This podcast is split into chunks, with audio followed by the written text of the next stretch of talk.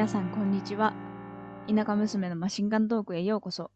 このラジオは鳥取出身で現在は都内の IT 企業で派遣社員として働く彩香が一人で時にはゲストをお呼びして延々と話し続ける番組です。ちょっとゴールデンウィークはダラダラ全然別のことをしてしまっていて2週間3週間ぐらい放置してしまっていたので前回から間が空いておりますが今回は、えー、と前回と同じゲストマイケルに来ていただいて、まあ、大きく言うと芸術というか舞台についてのお話を聞いていけたらなと思っています。マイケルは結構まあ舞台を見ていてで前回の回では、まあ、彼が早稲田大学出身でで早稲田でなんかいろんなその音楽であったりあの芸術に関するプロジェクトをコロナ禍でもあの立ち上げてであの進めていって、まあ、割といい成果を残したっていうことをあの話してもらったんですけど彼が今舞台を多く見ているんですけど今舞台を多く見ていることにあのつながる話だったのでちょっとそれを話してもらったんですけど今回は芸術とか舞台に全然私みたいな詳しくない人でも分かるように舞台の見方がちょっと分かるようになればいいなと思ってちょっとしたあの歴史みたいなものを入門編として話してもらおうと思います。前回あの聞いていない人のためにマイケルの紹介を少しだけしておくとマイケルは私と同じ高校出身でで大学は先ほども言った通りあの早稲田大学に行きまして就職は学生時代からちょっとインターンとして入っていたところの会社に入ったんですけど今は、えー、ともうちょっとビジネスサイドのことが学びたいっていうところで別のその1社目の会社を辞めて2社目の会社で働いていますと。まあそういうあのバックグラウンドですね。で舞台はどういうふうに表現をしていくか舞台を見せていくかっていう方面にこれから行きたいっていうところでそれの勉強のためにも、まあ、年間100本を目指して舞台を結構見ているそうです。で舞台に含まれるのがその演劇とかだけではなくてどっちかというと、まあ、彼はそのオペラとか音楽が入ってくるようなあのもちろんあのアイドル系のライブとかにも行ったりはするみたいなんですけれども中心はちょっとオペラとかそういうあのクラシック系のものを今は中心に見ているということらしいです。じゃあでマイケルそんだけ見に行ってます。100回とかも、まあ、見に行ってたらなんかいろんな方法分かってくるんじゃないかなと思うんだけどそのなんか私みたいに私はなんか例えばレ・ミゼラブルぐらいだったら舞台、うんタイトル言われて多分わかるかなっていうぐらいで、ただ、せっかく東京に来たんだけれども、まだ一回も行ったことないんだよね。で、行こうとしてるんだけど、やっぱり躊躇してるのが、今そもそもそのレミゼをやってるのかすら分かってなくて、っていうとこなんだけど、まずなんか、どこでその舞台とかの情報を集めてんの？そうだね。これは本当に、まず大きいオペラだったりすると、オペラをやっているところっていうのが、新国立劇場や東京文化会館っていう、まあ、割と要所要所で限られたところになってくるんですね。本当にかなり大きい団体がやっている格式高いものってなると。はいはい。まだ言っても私あの30今年30だ公演を本当おと昨日見てきたところなのでああ、はいはいはい。まあでも、まだまだそれ前も言ってるくない？去年とかも。去年はいや年間20もいかないくらいだから全然行ってないあ、まあしコロナもあったよね、そういえば、まだ。仕事が忙しすぎてそもそあもだからそんな語れるものではないということをまず前提で聞いてほしいんですけどなんでどこで集めてるかといったら一般的なこうネット上に上がっているもの例えばミュージカルやオペラで検索してヒットするサイトからのものとあとは劇場の中に入った時に配られるチラシを一つずつ確認して心が動いたものに行っているっていうのが回答になるかなと思います。なる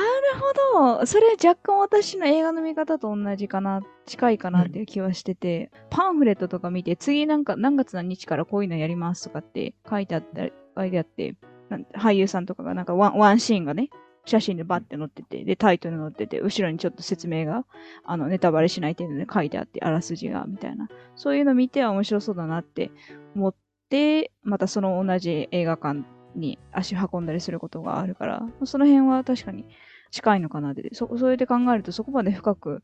あの考えずに、とりあえず行ってみようっていう感じで、一本行ってみてみたいな感じでいいのかなってちょっと思いました。なんかマイケル的にこういうのだと当たりやすいとか、なんかこういう演出家さんがいいとか、逆にこういうのなんか外れだなっていう、なんか自分の基準みたいなのができてくるもんなのその30分を見てたら。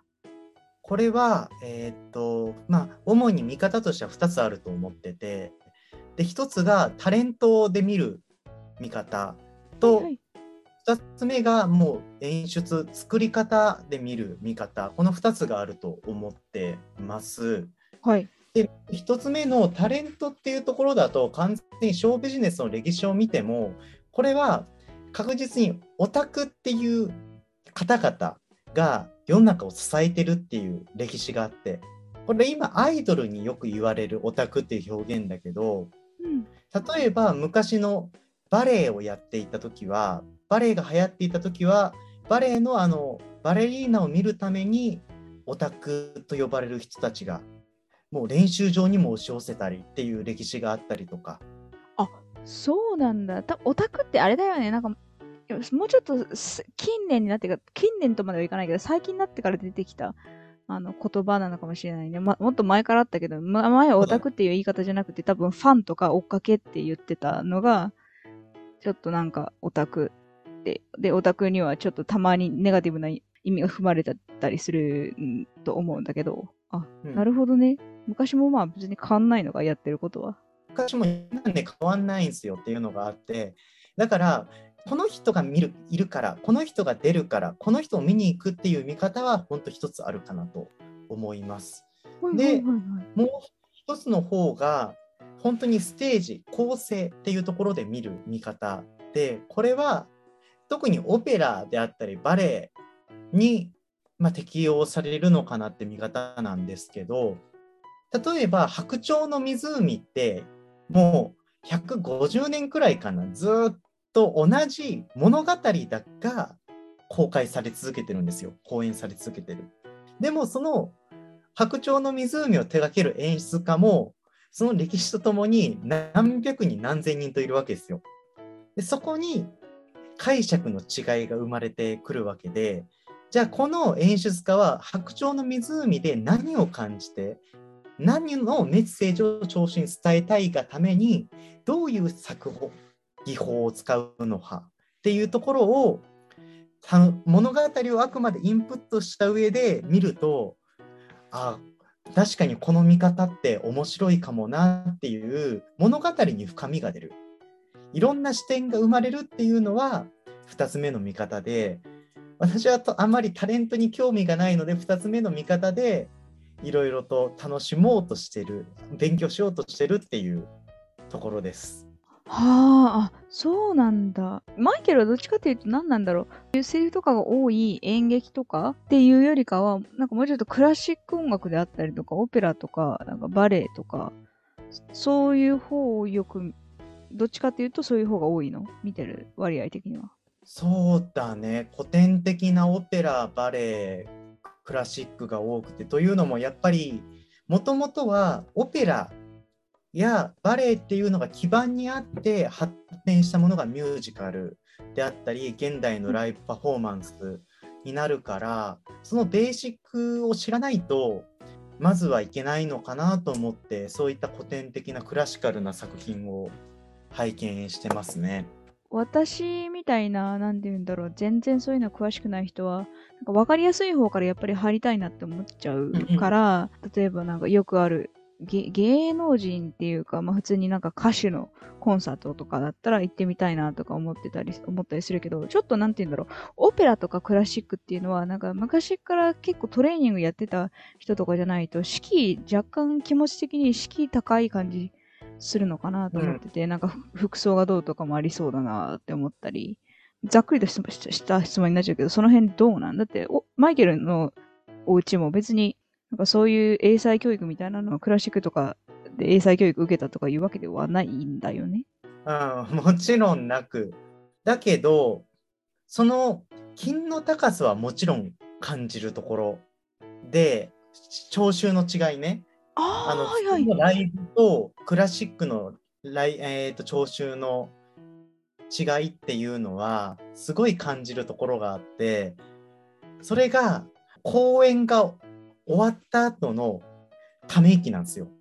クラシックって咳をしたやつが本当に敵のように見なされるから公演中に。だからもう全員が固唾を飲んで息を止めるかのごとく見守るんですね。けどライブだともう本当に爆音だからいくら何をしてもむしろ声を出した方がそれが一体化となるようなファンと証明なんですよ。それが対極な声を出しちゃいけない空間だからこそ暗黙のルールとしてある分一つのショーが終わったタイミングでみんなが息を全て吐き出すっていうこの瞬間にこの一体感を感じる。だから一体感を感じるタイミングっていうののポイントがずれてはいますね。そこが確かに面白さなのかもしれないと思って。楽しかったけど、やっと終わったみたいな、なんか素晴らしかったけど、ああ、やって一息つけるみたいな感じなのかなっていうのはちょっと聞きながら。なんかさ、オペラとかククラシックとか、あんまり一人で行くイメージってないんだけど、そういうのも全然一人で行ってもいいし、マイケルは気にならないの？むしろ私は一人で行きたい人間なので、あー、もう邪魔されずに全部を自分の ルール通りに楽しみたいみたいな。ルール通りっていうか、もう完全に勉強で言ってるから、すごいメモ取って、あの終わった後に一回自分の解釈、定義、何を感じたかをバーって書いちゃいたい人間だし、回の合間もその曲の解説であったりをすごい読んじゃうから、逆に一緒に行ってる人に迷惑かかっちゃうなっていうところで、あんまり誘わないですね、私は。あーその自分のゾーンにも入りたいから、あんまり話しかけられてもちゃんと答えられないし、で、でマイケル結構気使う人だから話しあの話しかけてもらってるのにちゃんと応答できないってなると、多分それはそれでマイケルにとっても負担だから、うん。まあ一人で行く、勉強だから一人で行かないといけないのはしょうがないとしても、なんか若干、なんていうんだろう、周りの目気になったりとか、心細くなったりとかはしないの？そういう瞬間とかは全然ない？はないですね。基本、だからもちろん誰かと来てる方の割合の方が多いのかとは思うんだけど、それと同じくらい、もう一人でいらっしゃってる方も多いなっていうのもある。かつ、同世代がいないから、比べようがないですね、これ。はあ、そっか、20代前半とかあんまりいないのか。白髪かハゲがね、大概だから、お特にオペラとかなったら、終わってんなって思いながら、聴衆の年齢層を思いながら見るから、にね、大きいかも。そんなちょっとダイレクトに言わんといて言葉遣いあなたのちょっと。オペラとかそれこそなんか行ってたら、しょっちゅう、本当に話しかけられたりとかしたことない？で、そこで、でなんか友友達とまではいかないけど、顔見知りとかなんか連絡先交換になったりとか。まあ、広いところに行くからないですね。まずなるほど。だし、さすがにさっき言ったようなじいさんばあさんが20そこらの若者に声かけんでしょうっていう。交換しようって言われてもちょっと怖いしね。ああ、まあ、そうね。ただ日本ではないのかもな。他の国はまだ行ったことないけど、まあコロナだしないぞな。ていうかそこのいわゆるギミックというか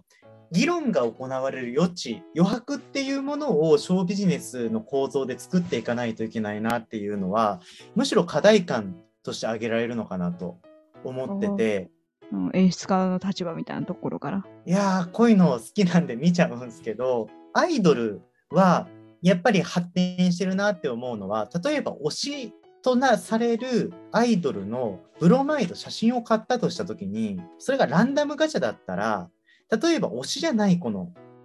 写真が当たる人もいるわけですね。となったらその推しじゃない子の写真と推しの子の写真をファン同士で交換するそこで交流が生まれるわけなんですよ。へえ。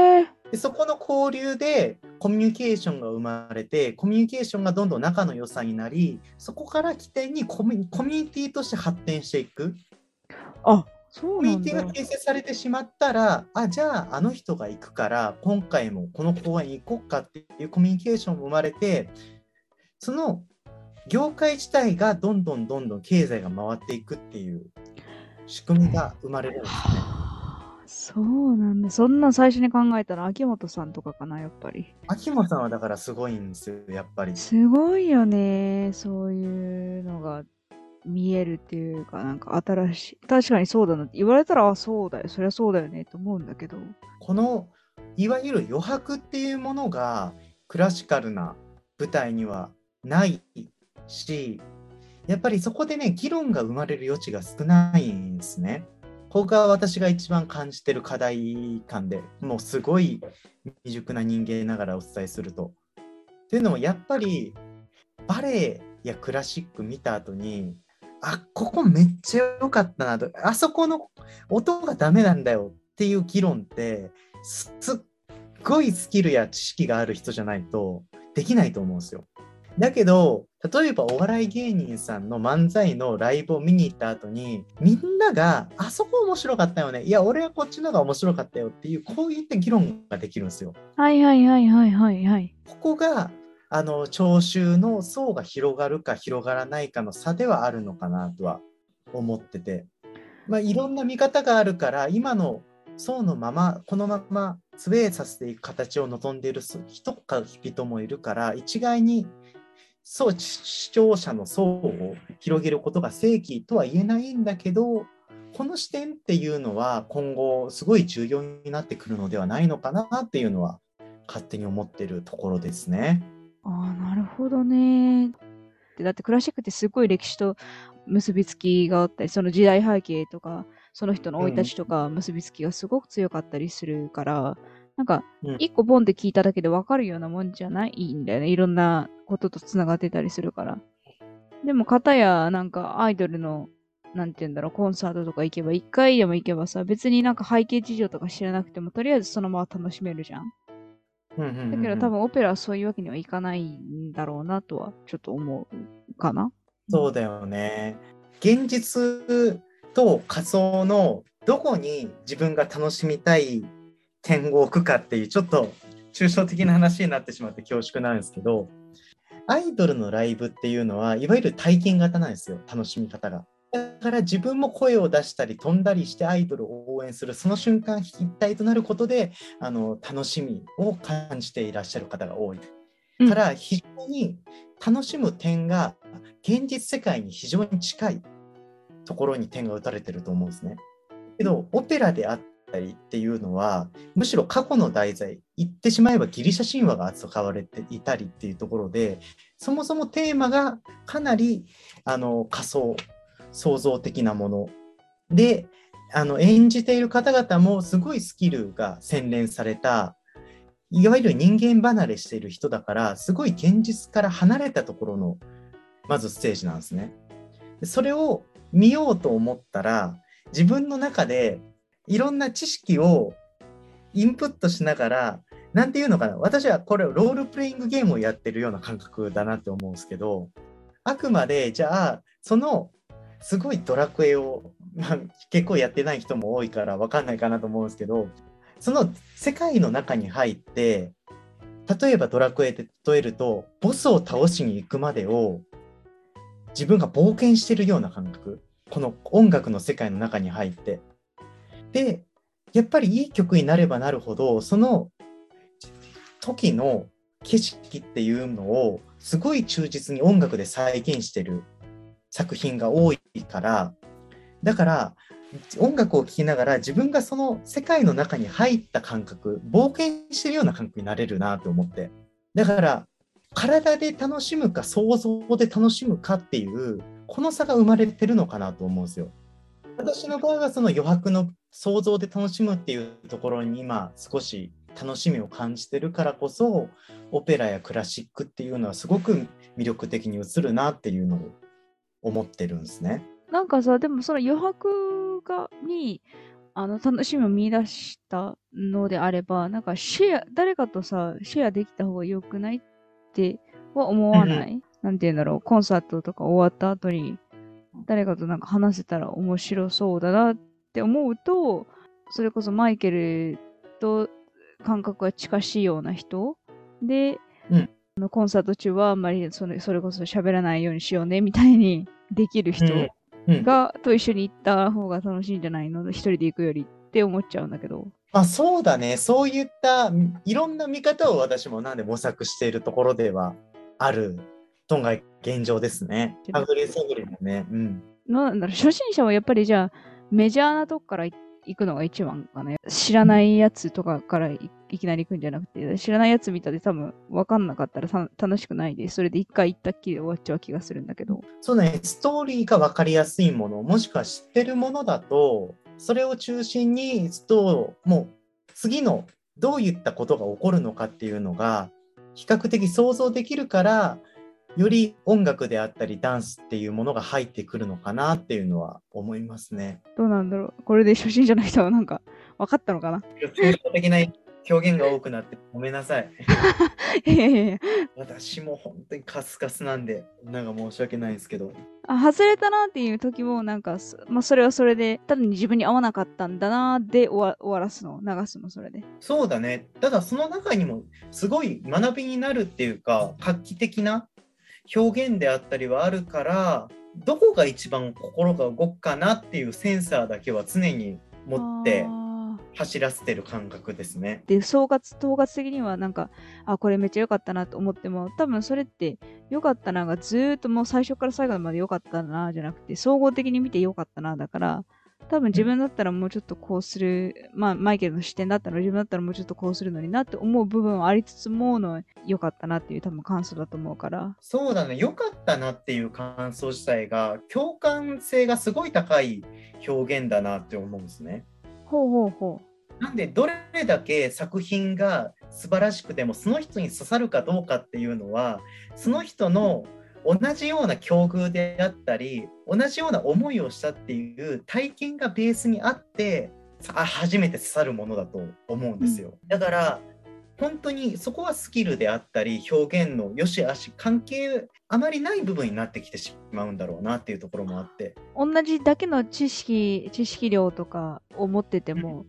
なんかその人が今まで育ってきたバックグラウンドとかその人のなんか単なる好き嫌いとか好みの問題によっても評価はそれ分かれるよね。同じ作品を見ても、分かれるなっていうのはありますね。うん、それはなんかべ別に芸術だ芸術じゃなくても同じかなとはなんか同じまあ料料理食べても美味しいと思う人もいればそうじゃないと思う人もいるしみたいな。でなんか酸酸味が強いコーヒーがいいっていう人もいればいやそんなに強く強くない方がいいですっていう人もいたりそれと、うん。まあ同じかな。あこれ今日この先輩と話してる中で面白いなと思ったのがそもそも先輩ですね会社の あはいはいはいはい表現って英語にするとエクスプレッションじゃないですか。うん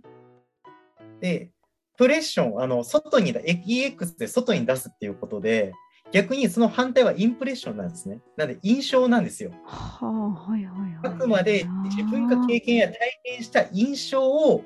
中に入れるか外に出すかだからだから感じるものや外に出るものは経験や体験でしかないかその時の感情でしかないからすごい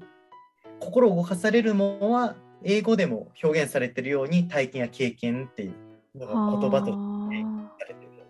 確かにその通りだなと。そうねはいやだから言葉を作った人はすごいんだよ本当に。はい。なんで、いろいろちょっとぐちゃぐちゃぐちゃっと長くなったんで、今日の回はこの辺で以上にしようかなと思いますが、